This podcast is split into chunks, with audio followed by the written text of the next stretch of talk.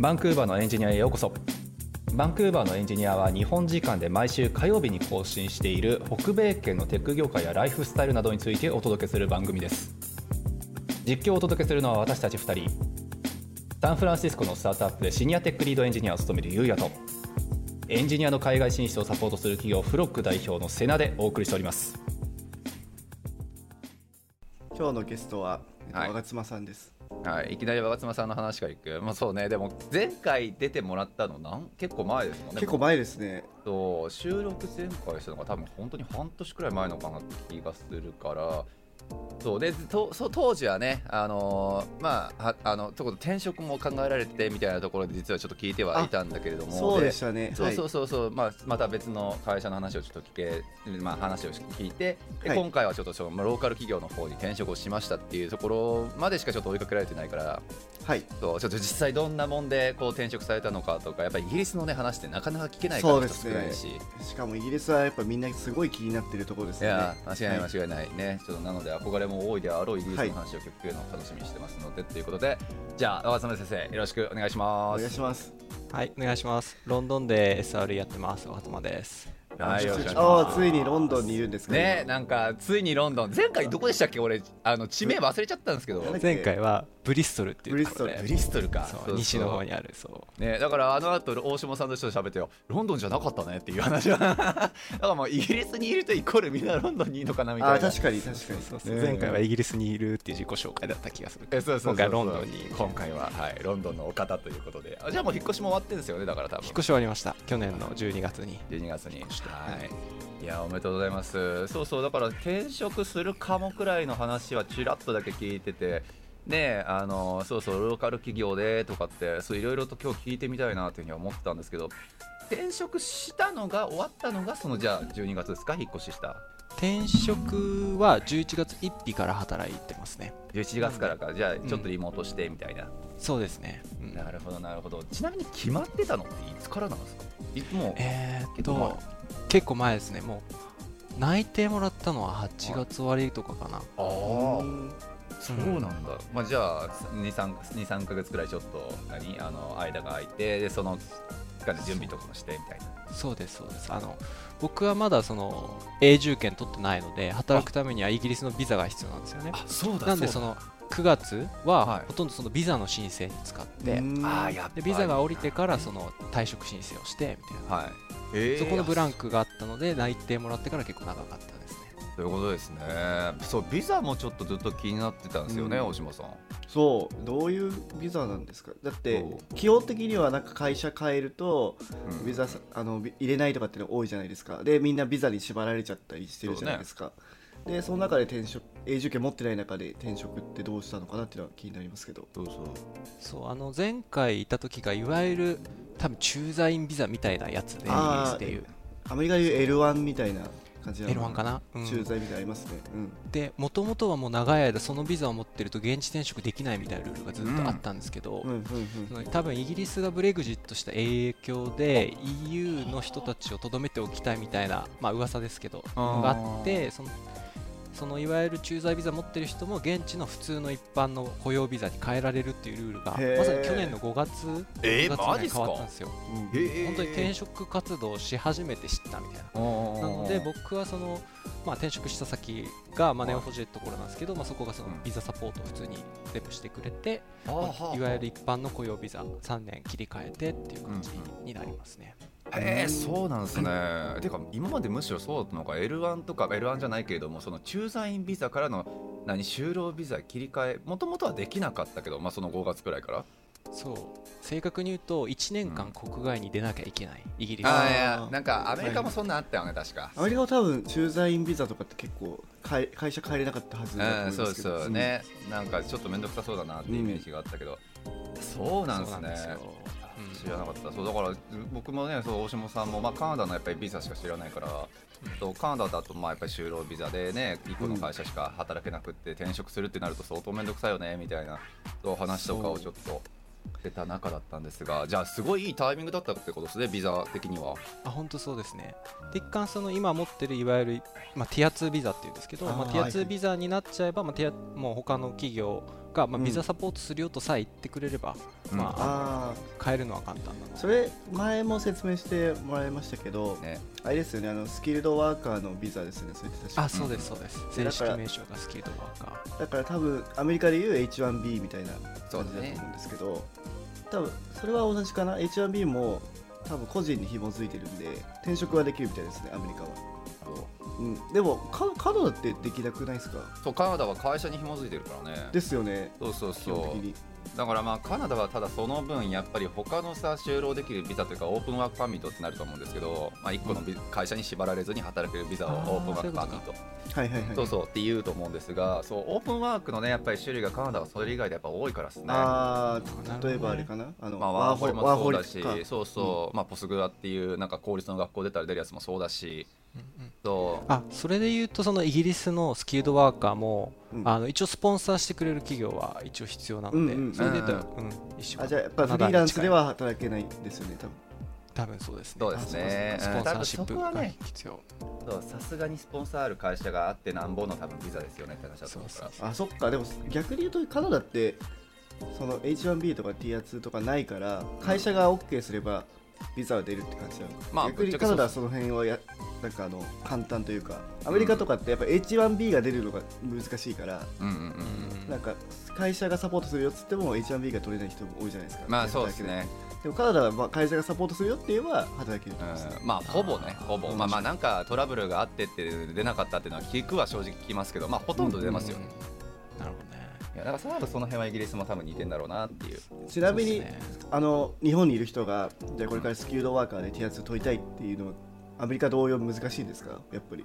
もう会社次第だと思います、うん。例えばうちの会社とか、まあ、そのグローバル企業とかはリロケあのイギリスにこう来たいよみたいな意思がある人だったら、うん。どこまで引っ越し費用を出すかですけどビザスポンサーシップ全然出しますみたいなところあるので、うん。まあ、本人が引っ越ししますみたいな感じがあって英語力が問題ないとかってあれば、うん。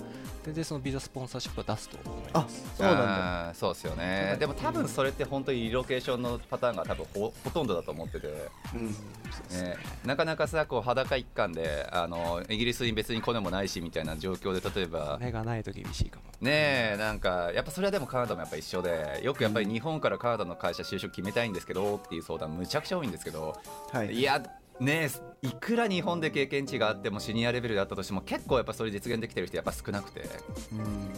多分イギリスも同じだろうなってビザもあるしねってめんどくさいしねっていそうっか。じゃあそこはやっぱ若妻さん的には最初クックパッドですよね、はい。クックパッドで行けたのはラッキーだったって感じなんですかね。ラッキー入りですね。口としては。うん、やっぱり多いのはまあそうやって駐在員ビザから行くパターンもあるし、うん。まあ普通に学生ビザを取ってから、まあ、学生もそのあーはい。4年間の学生じゃなくてもいいよくて別に語学でもなんでもいいあそうなんですか。転職され、ううん。ん、1回ビザで入っちゃってみたいな、まあ、別ビザから変わるのが多いですかね、うん。ということですよね。うん。まずはコネ作りも含めてっていう。そうであとイギリスでビザの話で面白いのはあの投資家ビザって多分国によってあると思うんですけど、うんうんうんうんあのまあな本当に1億円とか2億円とか持ってるとああははい。いはいはい。あーまあ全然こう雲の上のあれですけど、はいはいはい。最近イギリスは投資家ビザがあったんですけどやめちゃったんですよね。えやめたマんだ。ジっすか？へえなんでかっていうと、まあ、そのうん本当はロシアのウクライナ危機が始まってからですけど、なんかロシアあのどこまで本当か分かんないですけど、はい。あのロシアの裏金が入ってきちゃうから実際それでそのロシアとかのの人が結構何パー数十パーセントぐらいその投資家ビザを取ってイギリスに入ってきちゃったみたいなえー、マますみたいな。ジか。いわゆるゴールデンビザってよ呼んでるんですけど。ゴールデンビザ本当に正式名称ですか？ゴールデンビザはあのニックネームニックああ故障かなまあまあまあそりゃそうそりゃそうっすよね。そりゃそうっすなんで、はい、それを考えてる人がもしいたらそれはもうできませんよ。イギリスはなるほどね。あこのポッドキャスト聞いてる人ってほぼエンジニアだろうから さすがに数億かけてねなんか投資家ビザっていうのはないかもしれないけど。でも起業家とかさありえるまあでもそうね。起業家ビザあありますね、うん。うん。あ起業家ビザとはまた別ですか？投資家。別起業家ビザっていうのもある、うん。あ別なんだ。なんかアメリカだとその投資ビザ E2 だっけな？E2 っていうので割とみんな起業してなんか多分2 3 0 0万ぐらいアメリカにお金を使えばうん。OK みたいなビザがあるんだよね、なるほどね。桁が違いますね、うん。そうそう桁が違う。本当に。いやーなるほどなるほど。まあでもそうですね。やっぱりそういうちょっと情勢とかねそういうのにもやっぱり左右されてっていうのでやっぱりビザ周りとかってコロコロコロコロ変わるから。えヨーロッパはねいっぱい国あるからやっぱそのな、難民系の、ねそうよね。問題はね、まあ、そもそもねあのイギリスが EU 抜けたのも難民の問題もあってみたいな話もありまますし。あ間違いない間違いない、ね。いやそうか。じゃあまあビザ周りの部分に関してもいろいろと話聞きたいのはあれなんですけどやっぱりそう転職活動ってイギリスどんな感じなんやろっていうのってむちゃくちゃやっぱ気になってて、まあ、カナダだともう本当になんかもう腐るほどもいっぱいやっぱり知ってる知ってるというかねたくさん周りにいるから分かるんですけど、まあ、同じ英語圏やしっていう部分で似たり寄ったりなのかねなんかちょっと聞きたいとは思ったんですけど具体的にそのね仕事を外国人のステータスで、ね、クックパッドにいらっしゃってっていう部分でどう探したもしくは向こうからなんか声かかったみたいなどういう流れだったんですかねえっと一結局入ることになった今の会社から、まあ、メールが入って、まおあ、あのいわゆるよくあるオポメール。はいなんですけどいつもは無視するんですけど、うん。たまたま知ってる見知った会社だったのでおっとうんちょっと気になって、へすごく受け受けてみようかなって。なってやっぱりこう一社受けるんだったらやっぱりその足並みを揃えて他の、まあ、うんうんうんうん。受けてみようかなと思って本格的に開始してでその時は、まあなんか LinkedIn とか、まああとロンドンのスタートアップ専用の LinkedIn みたいなやつでうん。 cord .co っていうサービスがあるんですけど、まあ、そこにやったら、まあ、リリクルートが来たりとか、まあ、あとはいわゆる普通のルートっていうはいのはいはいでやりましたね。うんなるほどですね。で数社ぐらいはまあ一緒に受けてみたい似たような業種の SRE に自分からこう CV 出してみたりとかうん。っていうのもありましたし、なるほどなるほど。声かかったのはもともとはそれ LinkedIn ですか？声はあメールが来たので多分 GitHub とかでなんか探したんじゃないかなと思います。なるほどねなるほどね。そう。メール来るなんか僕本名があのメールアドレスなんですけどなんか本名で来ますねメールが。多分僕を LinkedIn とかで見つけてでも多分メールアドレス公開してないんですよ。ああだけどその名前を入れると多分僕に届くからそれで来たりしますね、えー、なるほどね。だからリクルーターの人も頑張ってるんだと思いますけど。いや間違いない。とりあえず送ってみみるみたいなねそうか。じゃあ我妻さんがその、まあ、直接メール多分 GitHub だろうなで経由で来てそのなんか送り主っていうのはリクルーターさんですかその会社の？その会社のリクルーターでしたね。うんああそうなんだ、うちの会社がその確かにね、いいいいですね。ね。あすごい良かったです、うん。あのななんか多分投資を受けたんですよシリーズ F で。でガッと投資を受けて。F なんてあんの？F は F あるね。は結構。すでごいその何百人こう100人かなエンジニアを採用したい目標があってでその去年1年を通してまあ頑張ってたみたいなやつへなんでその Neo4j の中の HR のリクルーターがまあ多分目標があって自分は50人入れるとか10人入れるーうん。ああなるほどね。動いてたって感じだったんすですよ。ごいなめちゃくちゃでかい会社ですね。ねすごいよね。F か。F ってもう相当でしょ。だって違いない100人とか入れるってもうかなりの大企業じゃないですか。そうっすよね。えちなみに会社名って聞いてもいいんですか？あ Neo4j Neo4j NEO に数字の4に J っていうネオ 4J ネオ 4J へイギリスではかなり有名ですか？いやどうなんだろう。あの Neo4j っていうあのデータベースの名前なんですよね。だからまあ MySQL とかうん。とかそうなんだ。Mongo みたいな。まあそんな感じですね。うんあグラフデータベース。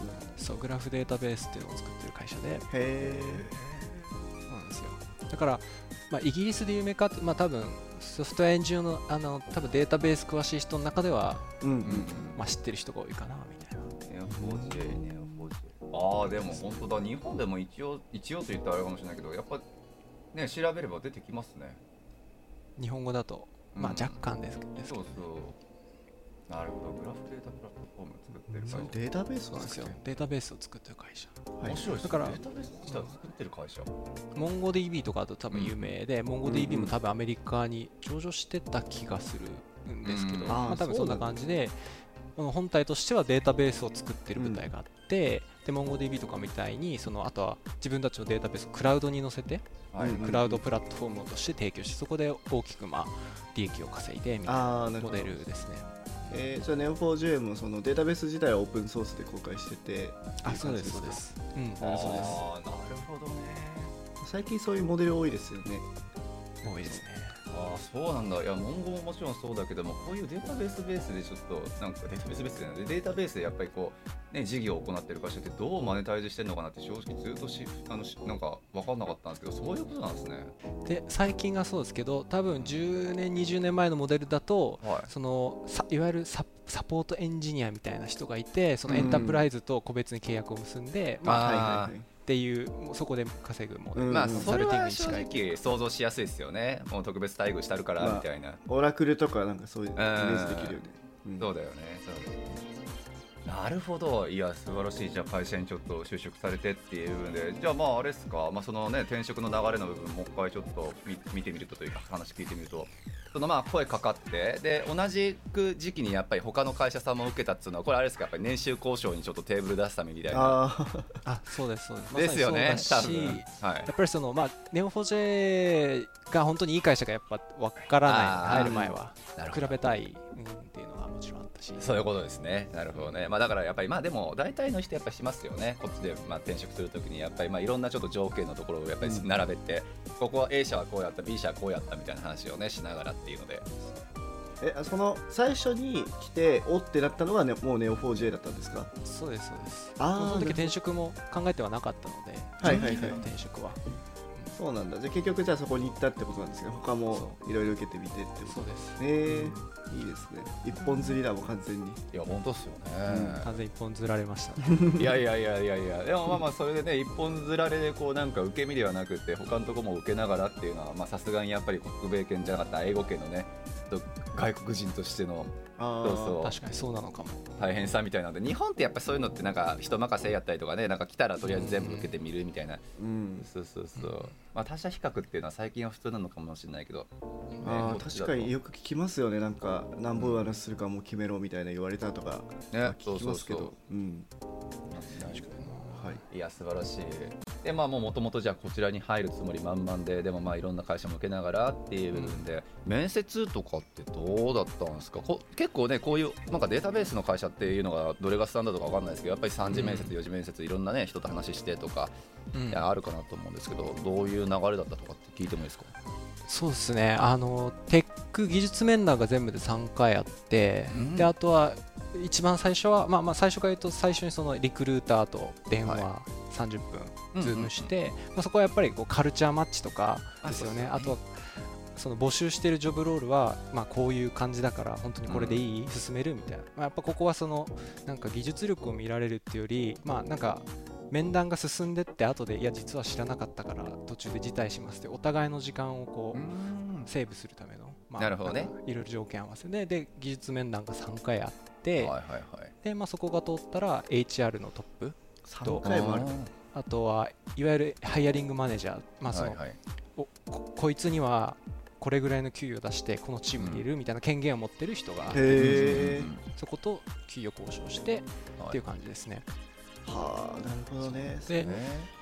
Neo4j の、まあ、特徴だだったんですけど、まあ、必ず全社員 CEO がか最後に面談で入る。カルチャーがずーっとあとったんですよ。100人くらい多分雇うであろう中で。でそれが今回もう僕の時までギリギリまでやろうとしてたんですけど、僕が他のとこからオファーをもらったんで C- CEO の面談がなかなかやっぱ忙しくて、うんうんうん。1ヶ月後先とか言われちゃったんで、あれちょっと後回し感が。そう、まあ、結局その CEO が最後に入るのって、まあ、顔合わせというかうんカルチャーを伝えてなんで、うんまあ、同じタイミングでそのワークフローが変わって、まあ、入社してからやるっていう形にああなりましたるほどね。ああなるそれはなくなったんで全部で5回かな。ということですね。いや素晴らしい。ちなみにまあまあ素朴な疑問なんですけど結構まあカナダでねなんかエンジニアでシニアとかインターミネートとかジュニアとかいろんな人がやっぱり就職する中でやっぱりビザ周りとかあなたのその条件はとかっていう部分の話って結構最初の方のその最初の HR ですか、その会話の中でもクリアにしてその上で技術面談に行ったっていうイメージですか？それとも結構うざうざとうじうじとビザのことずっとつつかれたりとかしたのかなとか。僕はもう全部最初のリクルーターでうんうん聞いてましたね、そのビザスポンサーシップあるのないの？って聞いてなかったら受けないし、はいはいはいっていうはいなるほどね。まあそこでクリアにしていうところも。やっぱでもシニアはそんなもはやもう関係ねえよっていうところがねちゃんといいところが取ってくるってことだよね。あー確かにね。若妻さんの経歴があれば経歴ってどんぐらいですか、もう10年ぐらい？10年選手？いやえーと2015年からやってますね。2015年。7 7年目に入ります。はいあシニアかやっぱり。まあそうね。もうねビザとかもう全然いいよもうそうって感じないなのかもしれない。関係ないっていうレベルでやっぱりスポンサー立ってくれる人はところはね出てくるのはやっぱりその年齢数年代数というかセニア層ですよねやっぱ。うん。そうやっぱりあとたまたまタイミングもそのシリーズ F でガッと上達して3億ぐらい上達したのでやっぱそのお金も潤沢にあったから、うんうんまあ、ビザしスポンサーし全部に全然やるよみたいな。えいやー素晴らしい。なるほどな。結構タイミングとかあると思う、うんなそうですよね。まあそうよね。結局会社にねお金がちゃんとあるタイミングなのかないタイミングなのかで結局そういうね余裕がビザのスポンサーってやっぱり時間も取られるし、ーうんうんうん。そうですねそうそう。そそうだよね。やっぱその100人取らなくちゃいけないとかだとねうね。もうビザなんて全然クリアしたいみたいな、うん。もうもういい人はいればとにもそうそうかくにもっていそうね。やっぱりそれよりもやっぱ人を探す方が難しいと思うから。ね間違いないいや素晴らしい。じゃあまあいろんな人が多分ビザで泣いているであろう中若妻先生はもう知ったこっちゃねえの。いやすごいねいいよね。やっぱそのラッキーでしたね、うん。あのなんだろうクックパッドで行ってうんうんうん。でいいタイミングでそれがあのなんだビザの変更ができてはい。めちゃくちゃいいっすね。いや間違いな。いみんなが理想とする多分流れですよね、確かにちょっとあの給与交渉の話とかその最近してるんで聞いてみたいんですけどあ確かに。はい。どどどういうふうにその転職でやったんですか？なんかテクニックとかありました？あーテクニック。まあなんかその最初に給与交渉しようと思ったのはもうまあそこはネオ 4J じゃない別の会社だったんですけど、まあ、うん。提示された時に、はい、そこが一番低かったんですよね。オファうんーテーブル並べた時に、でなんで、まあ、せっかく経験だしと思って、まあ、給与交渉したいですって言って、うん。えーでででもまあじゃあプラスいくら欲しいですってただ言っても聞いてくれないので、まあね。他のオファーがこれぐらいであと例えばなんか統計持ってきてなんかロンドンあーはいはいソフトウェアエンジニアの平均これだけど、まあ、自分のスキルセット的には多分マッチしてるから、まあ、うん。これぐらいもらってもいいんじゃないかなと思うんですよねみたいなとか。なるほどね。で単純にあと普通にあやっぱそのブリストルっていう前の都市とやっぱり今うん。ロンドンっていうのはその住宅の価格も近あーかったのでまあそこにこれぐらい取られるからみたいな。まあそんなそんなプレゼンしてないですけどまあちょっとデータを集めてって5分ぐらいちょっとプレゼンしてみたいな。でそしたら一旦持ち帰りますみたいな感じになった後に本当にボンと上がったオファーが来て。ああやっぱそうなんですね。そうなんかうん。ねそんなのでお変わっちゃうのとか思っちゃうけどね。やっうんぱちゃんとやればねなるんだね。やっぱこっちもいや間違いない間違いない、うん。このさポッドキャストで、まあ、前々回くらいかな、なおさんっていうね、女性の方も本当にやっぱ同じようなことやっぱやられてて、まあ、感覚値でしかないですけどやっぱりこっちのその生活やったりとか周りのねエンジニアのことをやっぱ知ってる人たちっていうのはやっぱそれやっぱやってて、うんうんうん。そう。なんかね相談むっちゃ受ける側としては給与交渉どんなレンジでやったらいいですかねっていう情報は求めてくるし俺もそれに対して答えはするんだけどうん。なんかあんまりよそと比較するのは IT にとって失礼みたいなねなんか多分そういう壁が感じてる人がやっぱ多くてでもこっちって普通じゃないですか。もう企業側もそれ出てくることはもう前提で多分喋ってるし。うんうんうんうん。そう。ですね。ね低く低く出してきそうだし。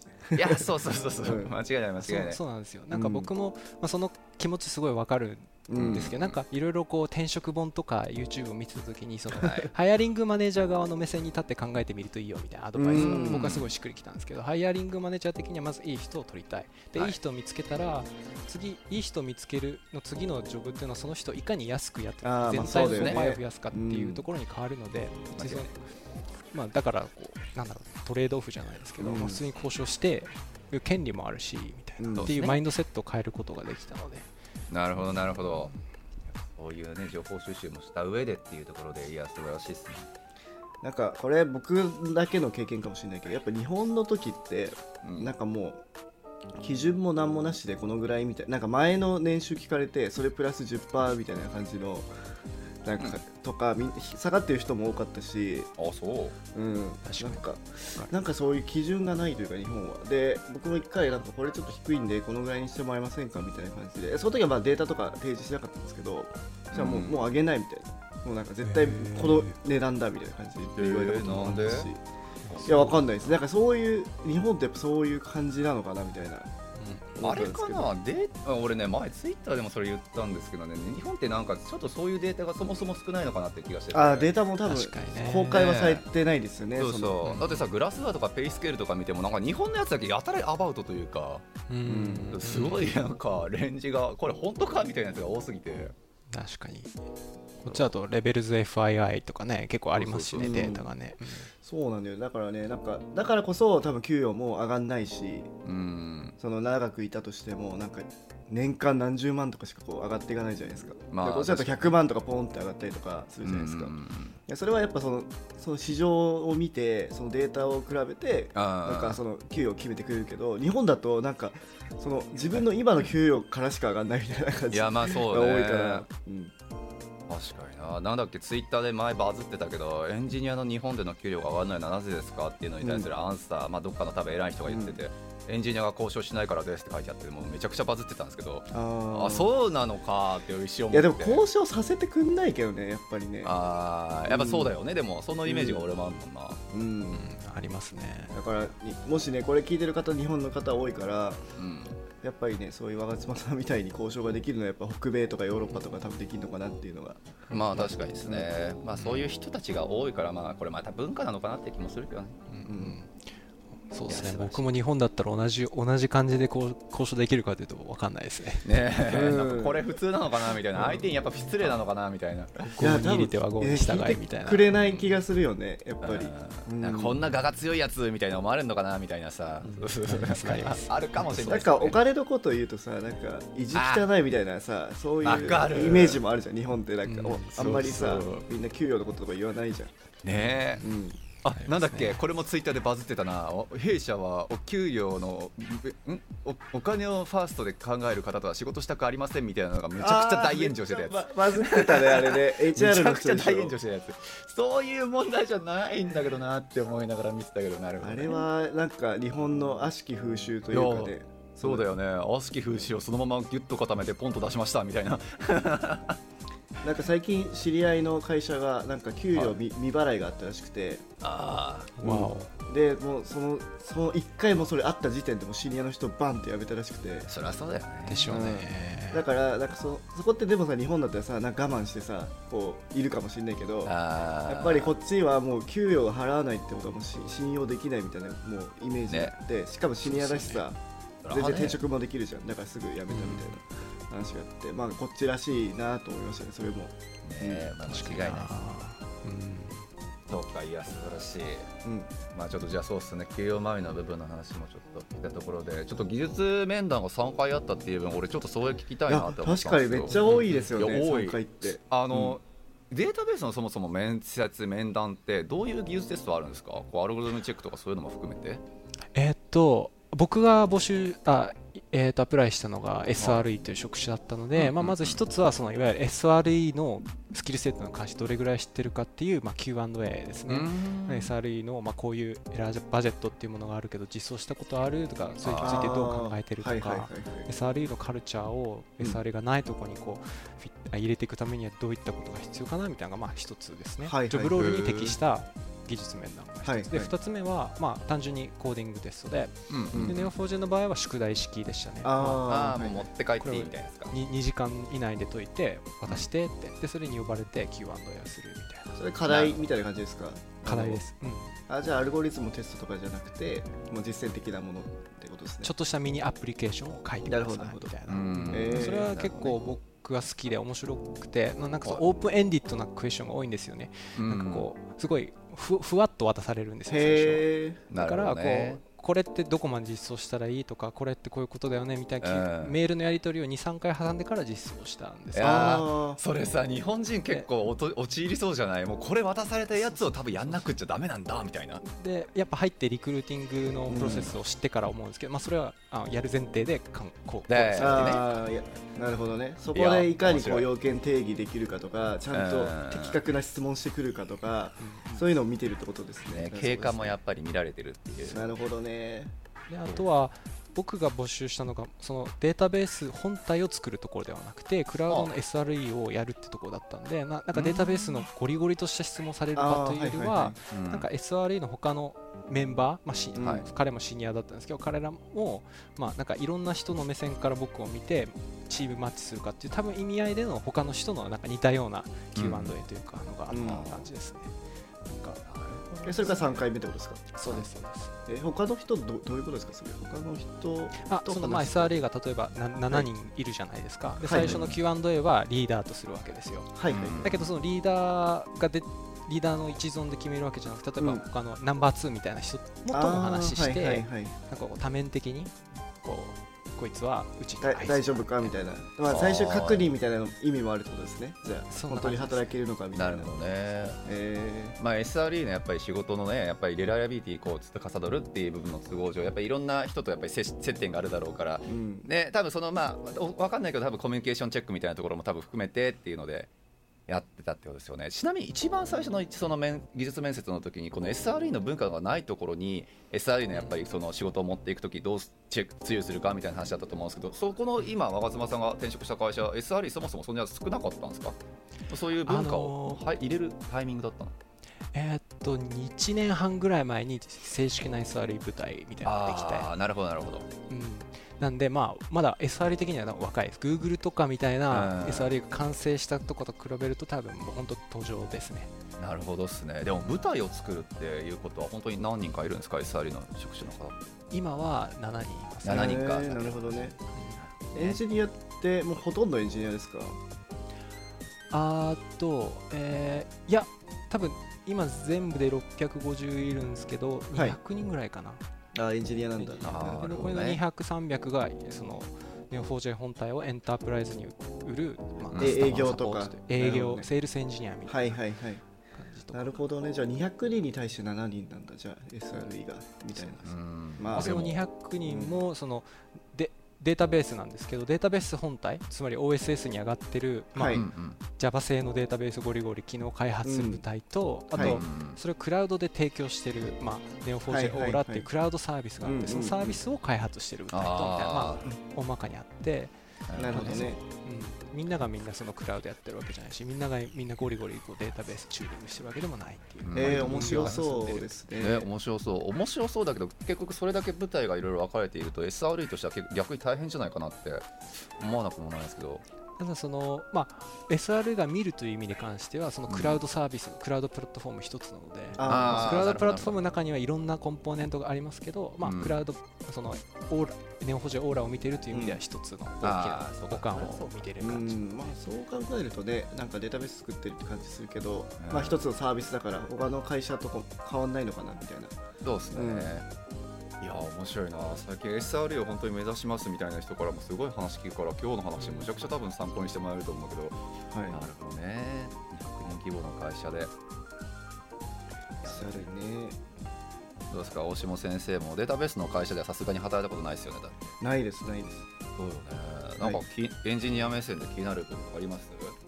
えー、でもそうですね、まあ、OSS 出してるのはやっぱ面白いなって思うし、最近ねリダッシュとかなんかそういうモデル、なうん。なんて言うんだろう、うん。OSS 出して、まあ、それ勝手に使ってね。でももしこっちのサービス使いたかったらこっちのさなんかこっちにもクラウドあるよみたいな。でそこでマネタイズするっていうモデルですよね、うんまああれもそうか。 Vercel とかもそうか Vercel もまあ。 Nex Next JS っていうのを出してて、うん。まあ、ネクスト JS はバーセルでも動くからみたいなそうですね。そういう会社やっぱかっこいいなと思いますやっぱエンジニアから、ね。うん。すごいそうデータベースとかってなると、まあ、オープンソースで開発してても自分たちで運用するって結構難しいと難しいというかそのデータベース固有のうん MySQL でも Postgre でも Neo4j でも何でもそうですけど大規模でスケールさせる形でちゃんと管理運用するって結構うん。特有のドメイン知識が必要。はいはいはい。だからオープンソースで公開してるのは皆さん使ってねもあるんですけどどっちかというとこのトランスペアレンシーというかまあコードが見えて信頼性を高めるみたいな、まあ、ユーザーの信頼を持つ方がメインで、本当にそうなんですね。大規模で Neo4j を使う人は基本的にはっぱりうちのそのエンタープライズの契約とかネオモジョがクラウド使ってくれる人が多いですねなるやっぱり。ほどね。なるほどね、まあそういうことですよね。OSS でもみんな見れるしそこでまあ信信頼も担保してるしそうそうそうプラスまあエンタープライズでちゃんと利益も出せるしっていうところで。なるほどな。データベースビジネス面白いな。ちょっと初めてこのネオフォーねジさんの全然サイト。考えたことがなかったけどまあでも昔からあったモデルではあるけど、ね。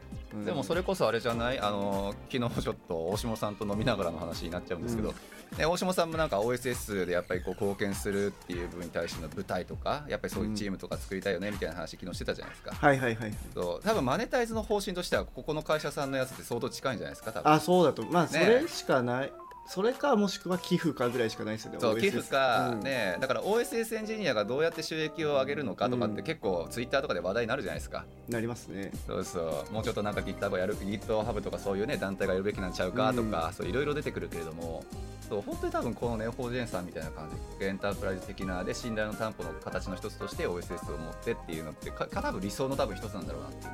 うん。寄付だと多分個人開発者のまあ副業とかだったらいいですけど、うん。まあ安定はしないですよね、うん。いやそうそう。ウィキペディアでしたっけね最初の確かあのー何？あの寄付だけで回すんだみたいな感じで。